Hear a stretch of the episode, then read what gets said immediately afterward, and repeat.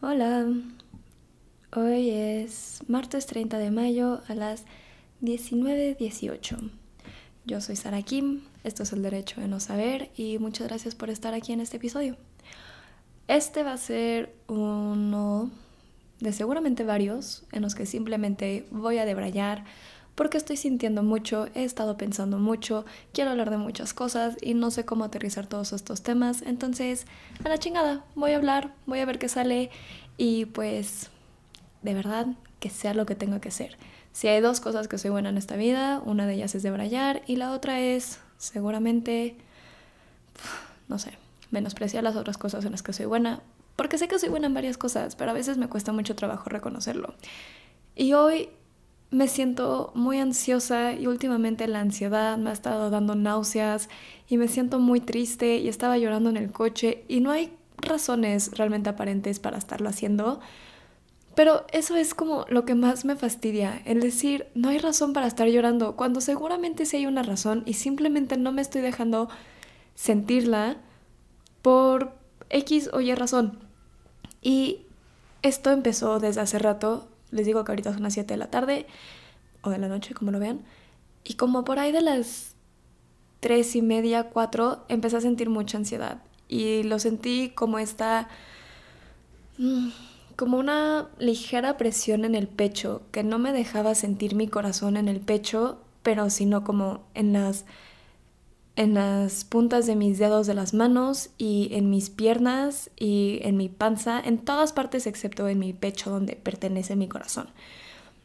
Y no quise sentir la ansiedad, la verdad, porque me da, pues sí me da miedo a lo que podría estar sintiendo ansiedad, pero ahorita em, hay cosas que me hacen sentir ansiosa, que me hacen sentir como niña chiquita, por ejemplo, cuando mi mamá y mi papá se van juntos, los dos, me preocupa que algo les pase y me da muchísimo miedo y tengo 25 años y me sigue dando... Y digo, no creo que haya una edad en la que te deje de dar miedo de estas cosas, pero siento mucho esta ansiedad de que algo les pase a ellos o algo me pase a mí y que no podamos estar en el mismo espacio o con la misma disponibilidad para estar ahí si algo nos llegara a pasar. Y eso me genera a mí mucha ansiedad. Pero he sido una niña valiente y he tratado de calmarme ante esas situaciones, recordándome como pues las cosas que me hacen sentir segura y hacerlas y estar en paz. Y, y bueno, eso como una parte, ¿no? El hecho de que siento muchas cosas y todo el tiempo me las estoy invalidando porque no sé si ustedes, yo creo que esto fue algo muy de la sociedad, hemos invalidado todo el tiempo todos los sentimientos y esto de yo misma decirme, es que me siento triste pero no debería de, ¿quién me dijo que no debería de sentirme triste? ¿Quién dijo que necesito tener una razón tangible o una explicación lógica de por qué estoy triste? Quiero llorar y quiero llorar muchísimo, quiero que alguien me abrace hasta que deje de llorar y que me haga sentir segura.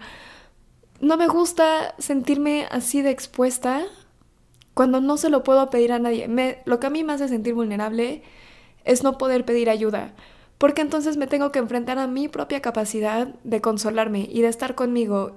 Y he crecido con esta creencia de que no tengo esa capacidad y que la tengo que buscar en el exterior.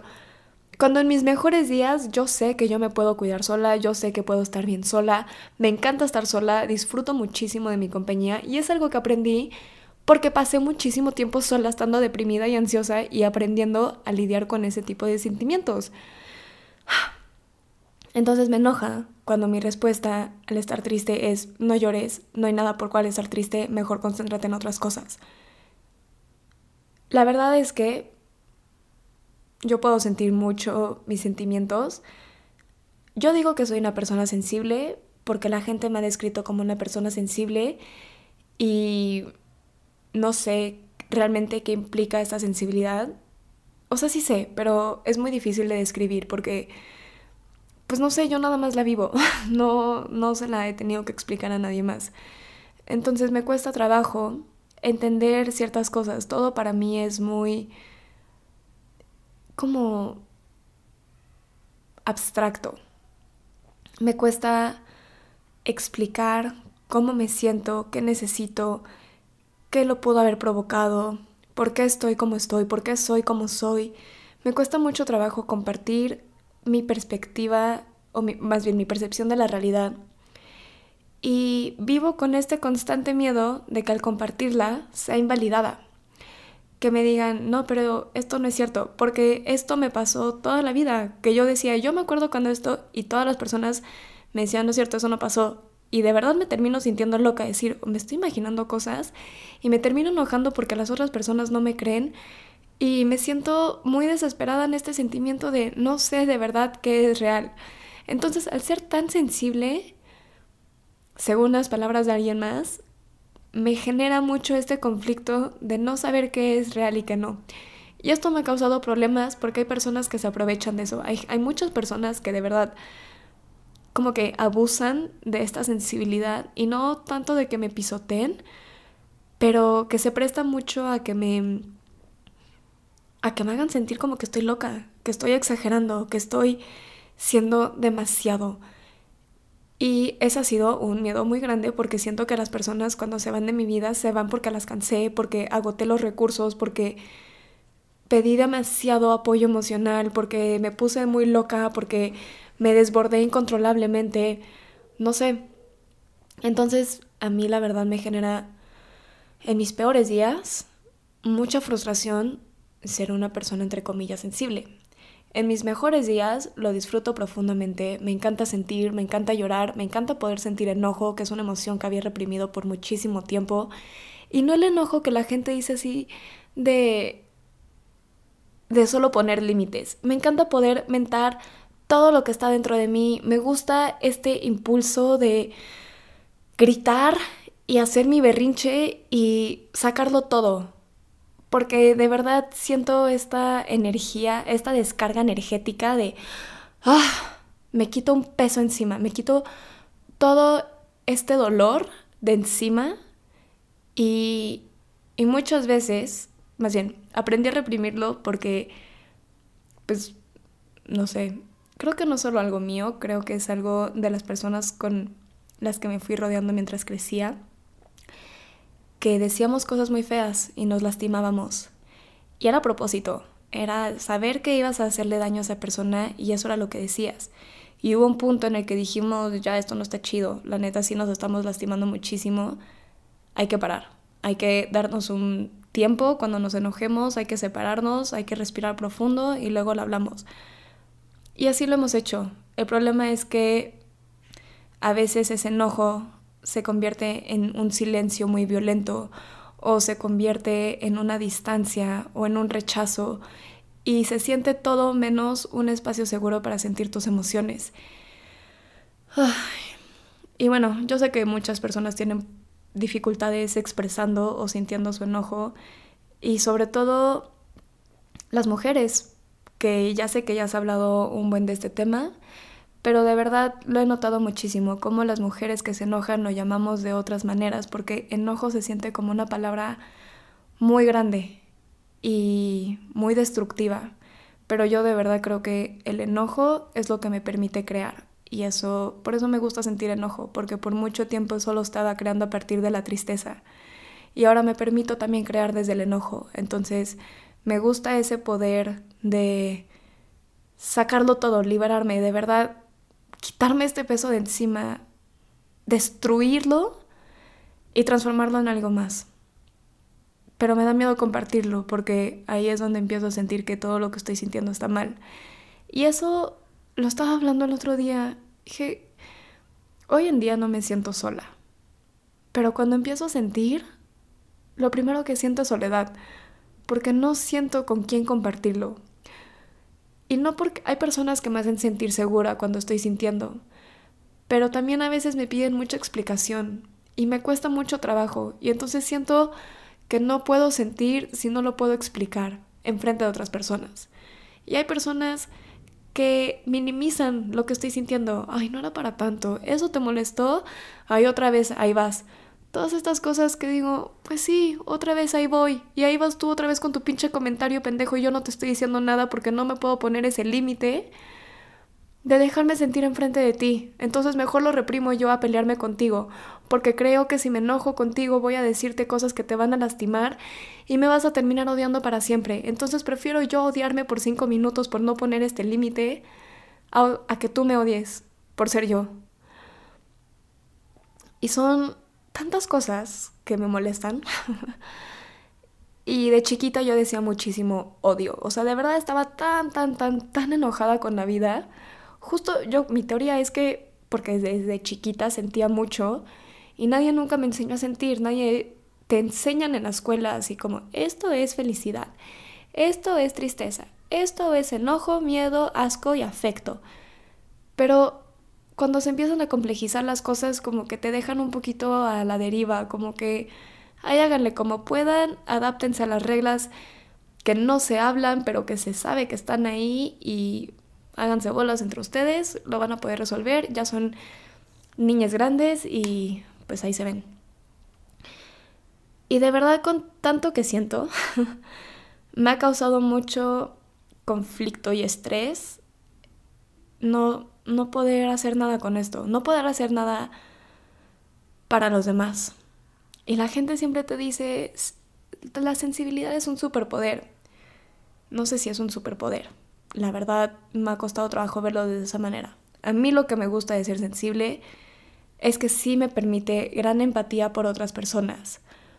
Se me hace más difícil y estoy segura que lo he hecho. De verdad, no me estoy aquí excluyendo de las personas que invalidan o minimizan los sentimientos de otras personas. Pero entre más crezco, más fácil se me hace escuchar lo que está viviendo la otra persona simplemente escuchándolo no queriéndole decir, pero está bien, ya no llores, pero no pasa nada, todo pasa por algo, las cosas van a estar mejor. Sí lo digo, muchas veces. Pero en el momento en que la persona me está expresando su sentimiento, quiero creer que lo que hago es nada más estar presente. Porque eso es lo que a mí me gustaría, eso es lo que a mí me funcionaría. Y eso es lo que puedo ofrecer. Y eso me gusta de la sensibilidad, me gusta de la sensibilidad que pues tengo mucho de ella, entonces siento que me extiendo más, siento que mi cuerpo no me contiene, no me limita y que mis me como si me derritiera, como si fuera agua y entonces puedo estar en muchas de muchas formas, en muchos lugares y no tengo que estar rigidizada por mi cuerpo. Me gusta de mi sensibilidad que a veces viene y va, pero tengo muchas fantasías. puedo visualizar muy bien lo que las personas me están contando mientras me lo están contando y es como si estuviera viendo doble, como si tuviera una vista, pues sí, doble. Que estoy viendo todo lo que está en mi exterior, pero al mismo tiempo puedo ver muy bien lo que está pasando en mi interior. Y me gusta de mi sensibilidad, que me permite conectar muy bien con otras personas. Creo que yo no sé, yo quiero creer que soy una buena persona, porque lo que me importa a mí es que las personas se sientan seguras estando conmigo, que sientan confianza, que se sientan cómodas. Y creo que mucho de eso viene en un espacio de lo que sea que vaya a pasar, aquí estoy. Y me ha tocado escuchar a muchas personas decir muchas cosas con las que yo no concuerdo y poderlas ver desde otra perspectiva. Muchas veces me caliento y empiezo a entrar en un en una discusión y muchas otras veces y esto pasa más con personas que son más tercas. me peleo más con las personas que están menos dispuestas a escucharme. Y yo creo que es nada más porque creo que estoy un poco acostumbrada a eso, a que hablemos y nadie nos está escuchando. Entonces, si nadie te está escuchando, realmente no importa lo que estás diciendo y se vuelve otra vez un espacio como este, de hablarle sola a un micrófono en mi cuarto, sabiendo que hay alguien que me va a escuchar, pero no estoy recibiendo una respuesta a lo que estoy diciendo en este momento. Entonces se vuelve, pues sí, como un monólogo. Y sirve para nada más, otra vez, tener toda esta descarga energética, pero se pierde obviamente mucho la calidad de la interacción. Con personas que sé que están dispuestas a escuchar, prefiero tener una conversación normal, calmada, justo como es una conversación, que participan las dos personas y no solo es un gritoneo insaciable. También me gusta ser sensible, que me permite mucho estar sola y disfruto mucho de la solitud. De verdad, todo lo que hago, todo lo que me gusta hacer, lo hago en mi cuarto. Me cuesta trabajo a veces compartirlo y me cuesta trabajo compartirlo por este miedo a ser invalidada o a ser sí juzgada y al qué dirán, pero la verdad es que eso me importa menos. O más bien, me importa menos cuando lo van a decir de mí, de mi persona, que si lo van a decir de algo que yo hice. Creo que mi manera de expresarme es tal cual, como yo percibo la realidad, es como plasmar mi percepción y que alguien... Es como hacer un diccionario, de diferentes maneras, con fotos o con dibujos o con escritos y así, pero como que son diccionarios. Es mi diario, carajo, pues, o sea, como todo lo que hago está en mi diario. Y me cuesta a veces trabajo compartirlo porque me da miedo que la gente me diga, eso no fue así, esto no es como te debiste haber sentido, lo entendiste todo mal y que me castiguen por haber sido yo y por haberme expresado desde mi propia experiencia. Y esto justo lo estaba hablando con hace poquito con una nueva amistad en el que ella quiere compartir su historia y su experiencia, pero hay ciertos términos que tal vez no pertenecen a lo que ella estudió tal cual y que, bueno, más que eso, como, pues sí, un miedo a que te digan, lo estás diciendo mal lo estás haciendo mal. Y no hables de cosas que no entiendes, porque esa, esa terminología es de psicología y de psiquiatría y tú no estudiaste eso, tú no puedes estar hablando de esas cosas.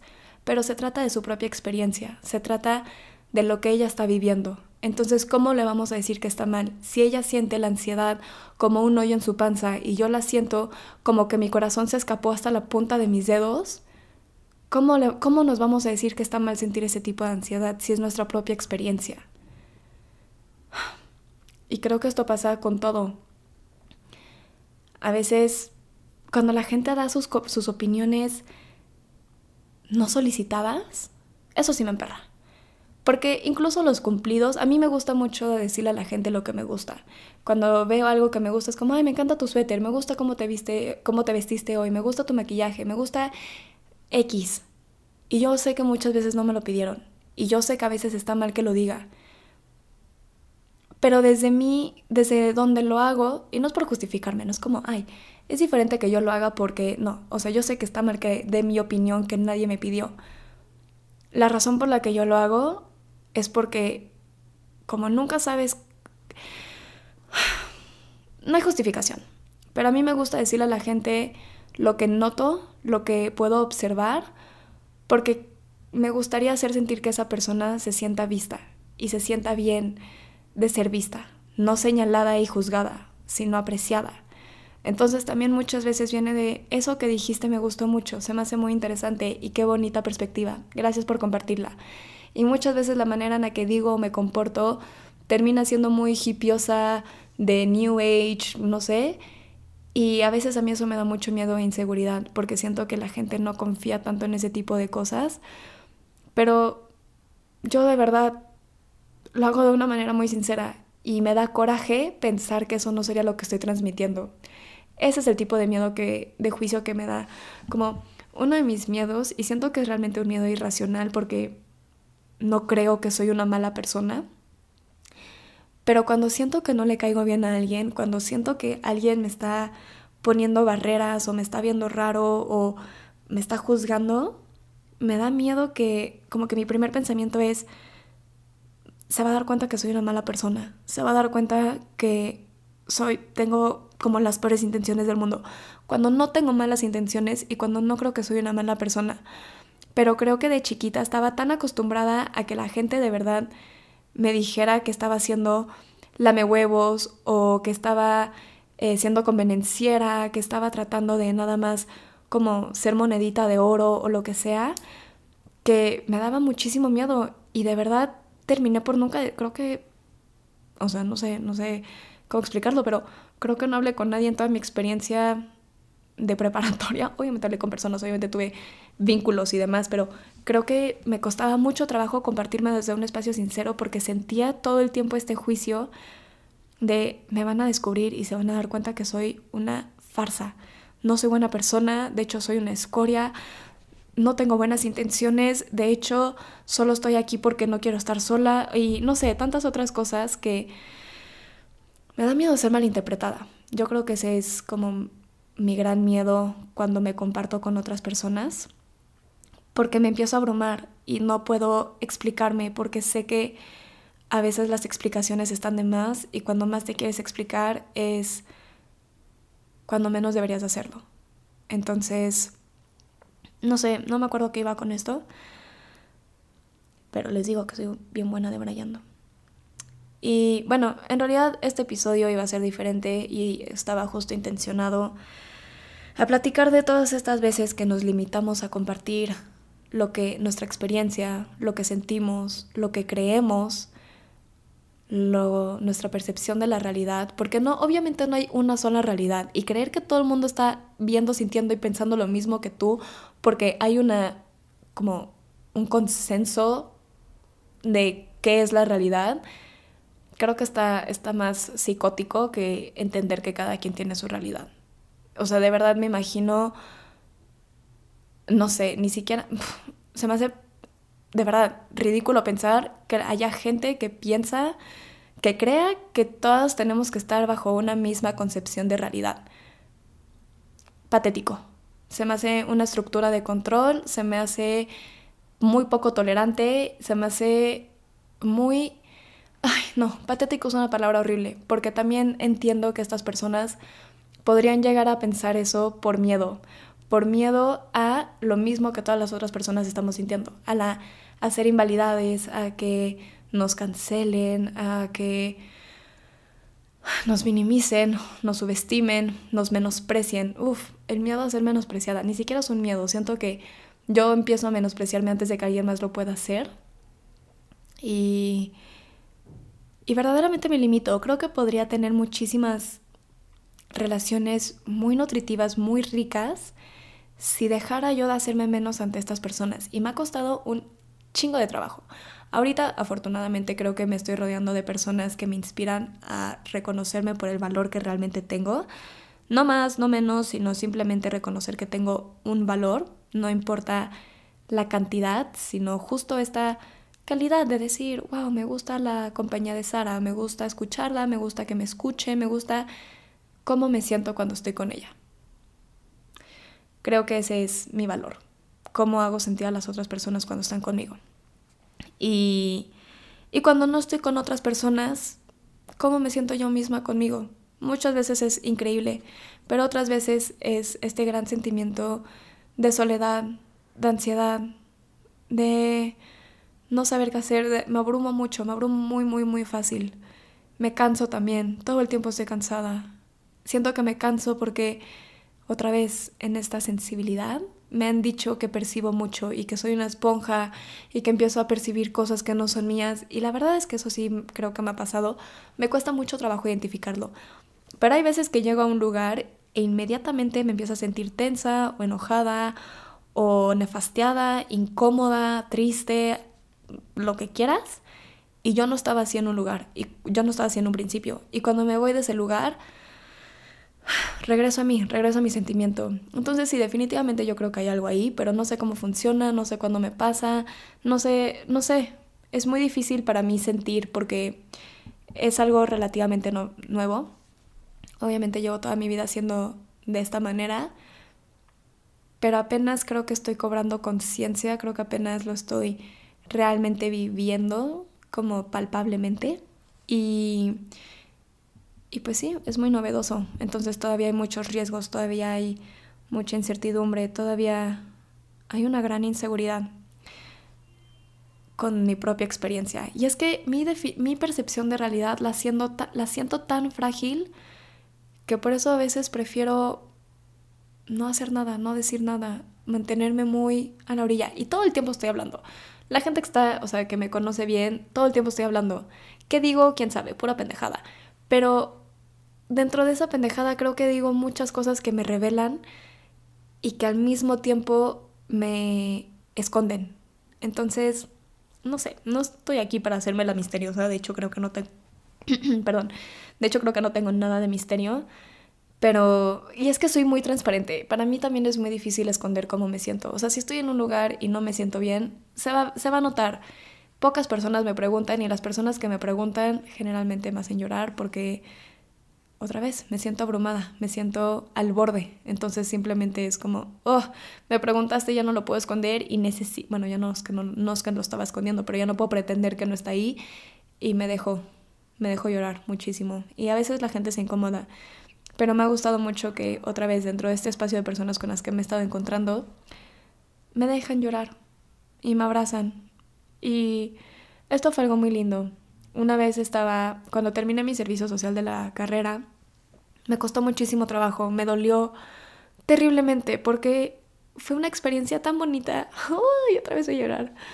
Me entregué tanto a lo que estaba haciendo. ¡Ay! Que cuando terminó me sentí muy, muy triste. De verdad fue un duelo muy grande. Uf. Perdón, sí me solté a llorar ahí. Y cuando terminó y estaba platicando con estas amistades sobre mi experiencia, me puse a llorar. Y al día siguiente alguien me preguntó otra vez algo de mi servicio social e inmediatamente una de las personas que habían estado el día anterior me abrazó. Y lo sentí tan bonito, lo sentí tan sincero, tan aquí estoy, tan no pasa nada, tú puedes llorar, aquí te abrazo, tan yo sé que esto es un tema que te mueve cosas y está bien. Y antes para mí eso era inimaginable, o sea, de verdad Creo que la respuesta general a cuando lloro en público es o que se rían o que me digan como, ay no, no llores, ay otra vez vas a llorar, ay, pero ¿por qué estás llorando? No, qué incómodo. Y la gente de verdad se incomoda muchísimo. Y a mí eso me da risa y por eso me encanta llorar en público. Me encanta que la gente se sienta incómoda cuando me ve que estoy sintiendo cosas porque pienso, no es mi deber, no está dentro de mis responsabilidades que te sientas como cómodo con mi sensibilidad. Si yo quiero llorar, voy a llorar. Y si tú te sientes en tu propia incomodidad, ese es tu pedo. De verdad, yo no voy a hacer menos mis sentimientos por ti. Esto es obviamente algo nuevo. Y esto es algo que solo es posible cuando me siento suficientemente fuerte. Pero hoy no es uno de esos días. Hoy me siento más... no débil, pero más... menos fuerte. hoy me siento un poco más expuesta. Y no expuesta, expuesta por estarme compartiendo, sino expuesta porque me tengo que enfrentar a lo que estoy sintiendo sola. Y sola porque a mí no me sirve hablarlo por teléfono ni por mensaje, necesito este contacto físico. Y pues estoy sola en este momento, entonces así me siento. No tengo a quien pedirle un abrazo. Y creo que eso es difícil para mí decir en voz alta, porque también crecí creyendo que no, crecí, me refiero hasta hace como cuatro años, creyendo que odiaba los abrazos. Y no dejaba que abrazaban, yo nunca me acercaba a dar un abrazo, me limitaba muchísimo el contacto físico, me cagaba. Y me daba cuenta que la gente se daba cuenta de cuánto odiaba que me tocaran, porque tenía una, una amiga en prepa que era pues esas personas que todo el tiempo te están tocando y entonces la gente le respondía tocándola, o sea, como poniendo la mano en el hombro, abrazándola o lo que sea. Y y cuando estaban hablando y yo veía que me iban a tocar, que me iban a poner su mano en mi hombro o que me iban a abrazar, que se iban a acercar y veía cómo se retraían y veía su incomodidad y siento que hasta cierto miedo, así de como, uy, uy, perdón, no, perdón, perdón. Y a mí eso me hacía sentir muy mal porque era como, oh, ¿qué tengo de malo? ¿Por qué no me, nadie me quiere tocar? Seguramente les doy asco. Y es que, ¿saben todo este pensamiento terrible? Y luego alguien me enseñó a abrazar. Alguien me enseñó cómo es un buen abrazo. Y desde entonces me he dado cuenta que sí me gusta abrazar. Que lo que no me gustaba era la respuesta de las personas cuando me abrazaban. Ugh, siento todos tus huesos. Es que si te abrazo mucho te voy a romper uy, mira, mira, es como no abrazar nada, puedo darle toda la vuelta a mis brazos. Tampoco es que te esté así de flaca, pero pues esto era como lo que escuchaba desde chiquita y siempre era, pues sí, como que resaltaban mucho lo feo que se sentía abrazarme. Entonces era otra vez este sentimiento de rechazo de decir, puta madre, ni siquiera puedo pedir un abrazo porque a la gente le va a dar asco y prefiero yo sentirme incómoda a saber que a las personas les caja tocarme. Y cada vez me doy más cuenta que eso no es necesariamente cierto, que sí hay personas que hacen ese tipo de comentarios, pero también de lo que más me he dado cuenta es que tu experiencia, mi experiencia, conforma un porcentaje muy pequeño de lo que es mi realidad. El 90 y qué, no sé, me voy a inventar un número, muy elevado, el 97% de mi realidad es lo que yo percibo de ella, no mi experiencia. Y creo que muchas veces las personas nos limitamos a esto porque, o sea, puedes vivir algo muy fuerte, algo muy, muy, muy fuerte. Tengo otro gran ejemplo. Yo tuve un accidente a los 16 años que atravesó una puerta de vidrio. Para mí esa experiencia es no X, no cualquier cosa, sí, obviamente fue doloroso físicamente, emocionalmente me enseñó cuántas ganas tenía de estar viva cuando yo creía que lo único que quería era desaparecer de la faz de la tierra. Entonces me dio gusto saber que realmente tengo ganas de estar viva. No empecé a vivir realmente después de ese accidente, pero simplemente tenía presente que yo ya había escogido mantenerme viva. Y pues para mí no fue tan fuerte, porque yo lo estaba viviendo. Entonces las personas que estaban a mi alrededor les tocó ver cuánta sangre perdí, les tocó ver los vidrios en mi cuerpo, les tocó sentir la ansiedad, la angustia, el miedo de no saber qué hacer porque teníamos 16 años y, y así. Entonces para mí eso no fue una experiencia muy fuerte. Para mí eso no realmente es un súper irrelevante en mi vida. Realmente no me acuerdo de eso, al menos de que alguien me pregunte o de que escuche un vidrio que se rompa o cuando tengo que atravesar cualquier espacio en el que podría posiblemente haber una puerta y si no la estoy viendo, sí siempre meto mi mano o mi pie primero. O si tengo una bolsa, aviento mi bolsa. Pero a lo que voy con esto es que esta experiencia cuando se la cuento a las personas, su reacción es, no mames, qué fuerte, ¿cómo, cómo no ha de haber sido horrible? no mames, ¿estás bien? ¿Qué pasó? Todo, como esta gran, gran preocupación. Y mi respuesta siempre es súper tranquila, muy, pues esto fue lo que pasó, la verdad, no estuvo tan grave. Sé que se vio mucho más grave para las otras personas, pero para mí no fue tan malo. Y entonces la percepción de las personas es que a mí me tuvo que haber impactado tremendamente esa experiencia y mi propia percepción de lo que yo viví es, tuve una oportunidad de escoger estar viva, la escogí, estuve como otra vez medio dormida por muchos años y apenas estoy despertando, apenas realmente estoy agradecida de haber escogido mantenerme con vida esa vez. Entonces, cuando me abrazan, ya no me enfoco en si les doy asco, si están sintiendo mis huesos, porque también ya las personas no están haciendo esos comentarios. Pero me enfoco más en cómo se siente para mí. A mí me gusta sentirme sostenida, me gusta poder tener espacio para que alguien esté tan cerca de mí. Me gusta poder, pues sí, como contenernos. Un abrazo se me hace una muestra de amor muy puro. Entonces me da gusto poder transformar esa percepción de lo que yo sabía que no me gustaba. Creo que este episodio está siendo muy personal, creo que les estoy contando muchas cosas de mí. Y no que esté mal, pero tengo tengo miedo a veces cuando hablo en el podcast porque hay una persona en específico que me da miedo que me juzgue, porque cuando éramos más pequeñas sentía su juicio todo el tiempo y todo el tiempo sentía que me estaba viendo feo.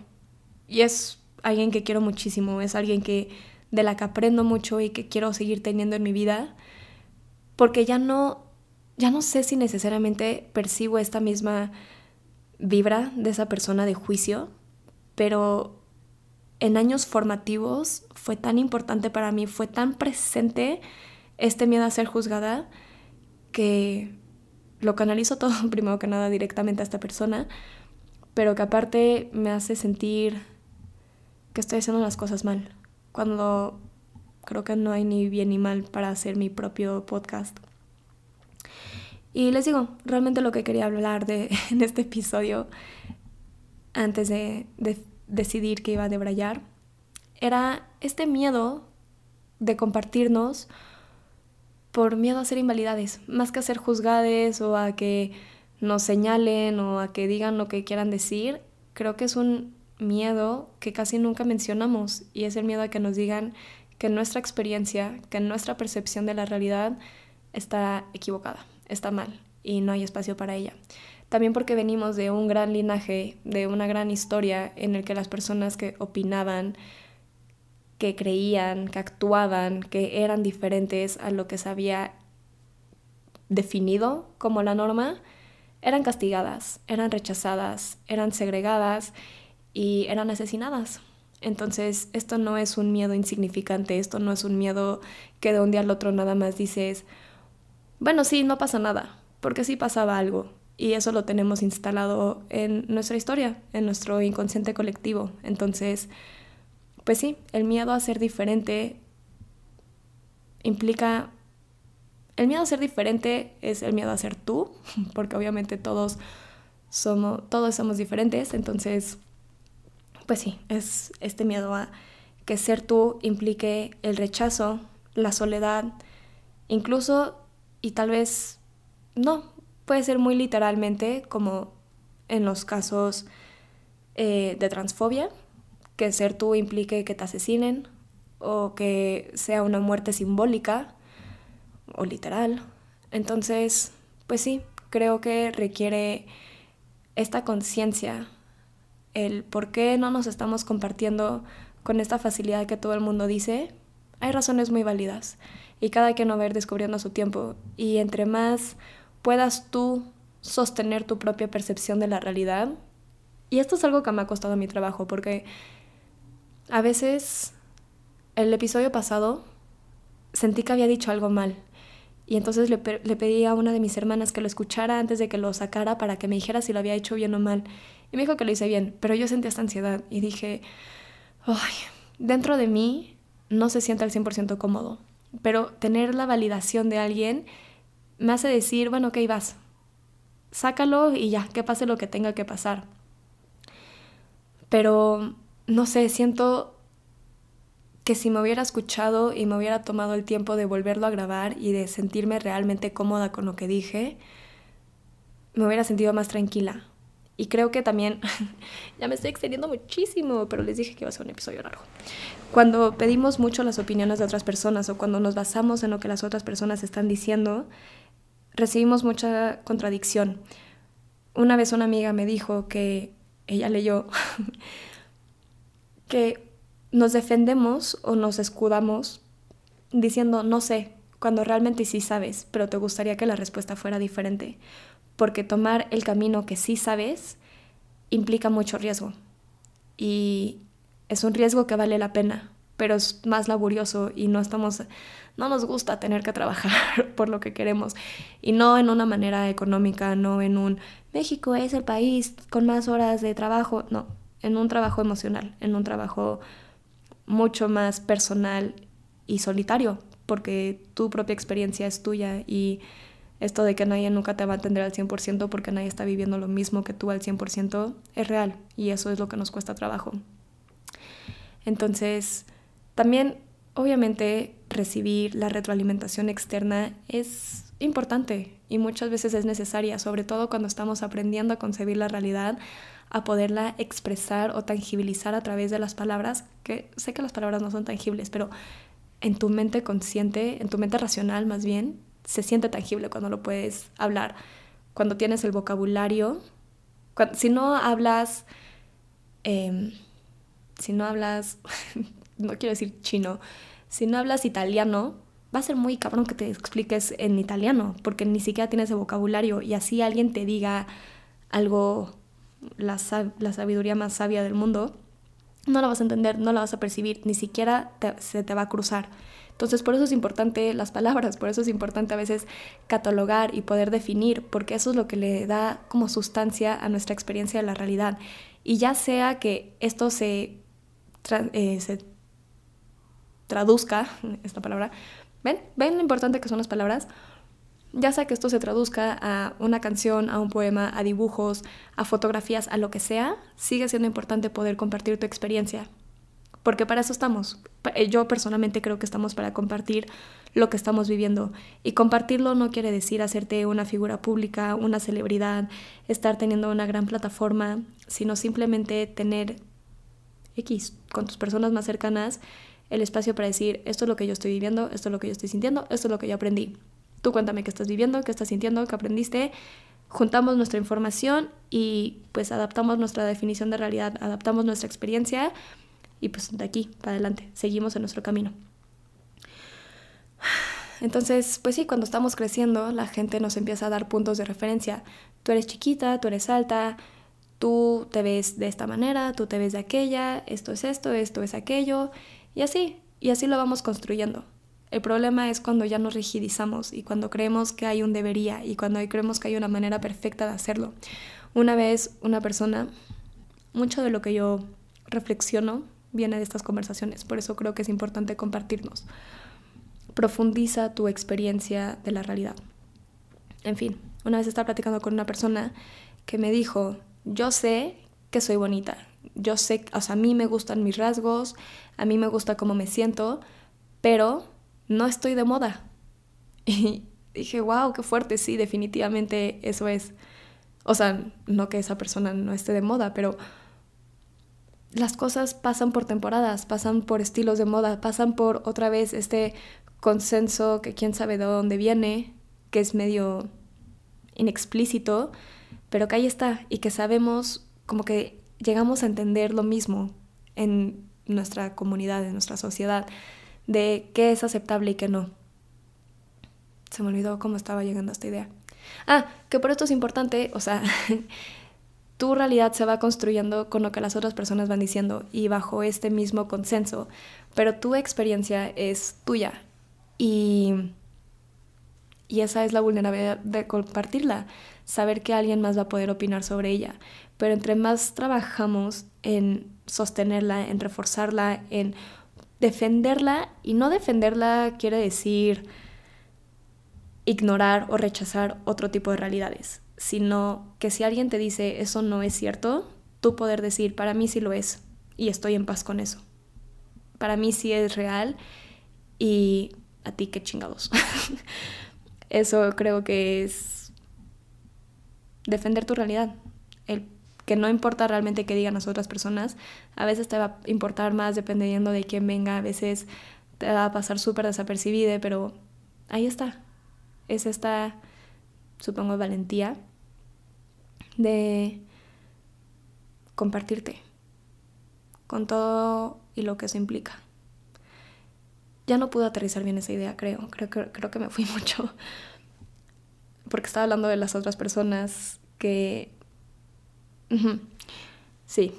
Ay, voy a detener esto porque me distraje. No me distraje. Me metí muchísimo en mi propia experiencia de decir no quiero ser invalidada. Pero ya me acuerdo lo que iba.